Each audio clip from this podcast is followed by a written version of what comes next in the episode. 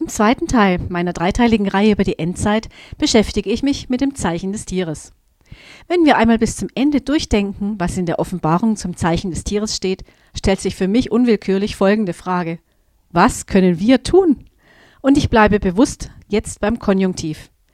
Der erste Ansatz lautet für mich, eine tragfähige Gemeinschaft zu bilden, in der man sich vollständig aufeinander verlassen kann und sich gegenseitig in seinen Gaben ergänzt, in seinen Schwächen annimmt und in seinen Stärken ermutigt, gleich welcher Art diese sind.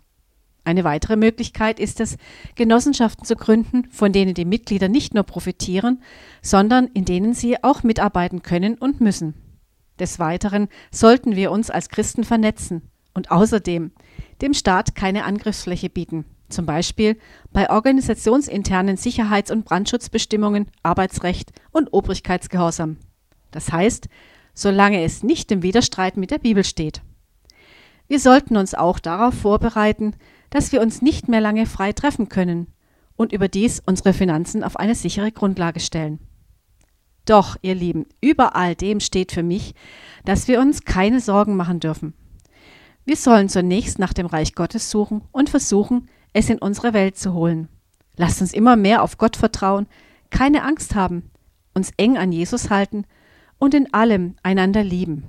Jesus hat uns angewiesen, dass einer den anderen höher achten soll als sich selbst. Und das ist kein Nice to have, sondern seine Vorstellung von einer tragfähigen Gemeinschaft. Und damit, mit diesen Gedanken, wünsche ich euch ein ganz gesegnetes Wochenende.